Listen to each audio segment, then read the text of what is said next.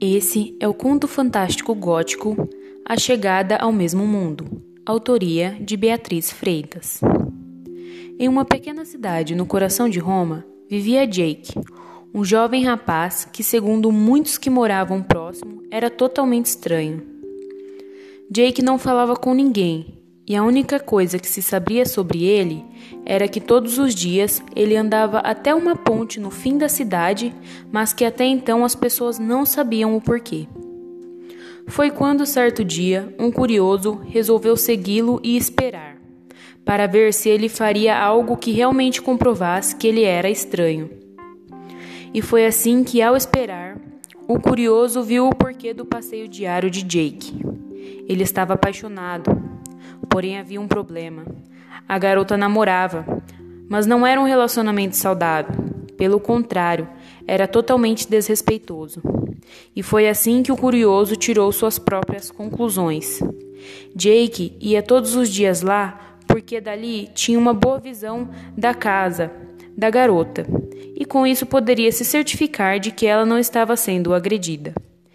Nisso, com o passar do tempo, Jake reparou que o namorado da garota começou a não só agredi-la verbalmente, como fisicamente também, o que para ele era de partir o coração.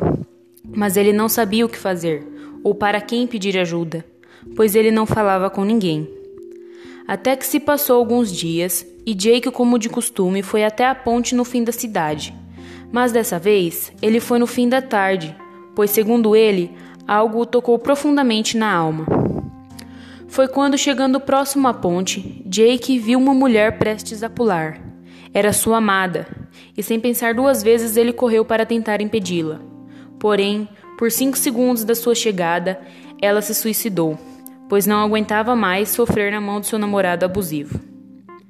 Jake então ajoelhou-se no chão e só sabia chorar e se culpar a todo momento pela morte da garota, pois, segundo ele, poderia ter feito algo para impedir não só da garota pular, como denunciando o relacionamento abusivo que ela sofria.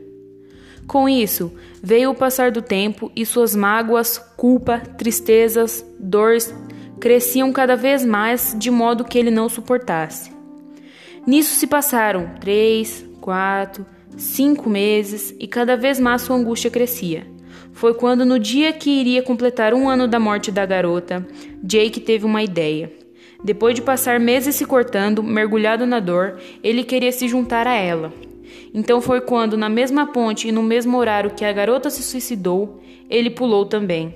Pois para ele, com essa ação, ele chegaria ao mesmo mundo que sua amada estava e lá poderiam ficar juntos e serem felizes.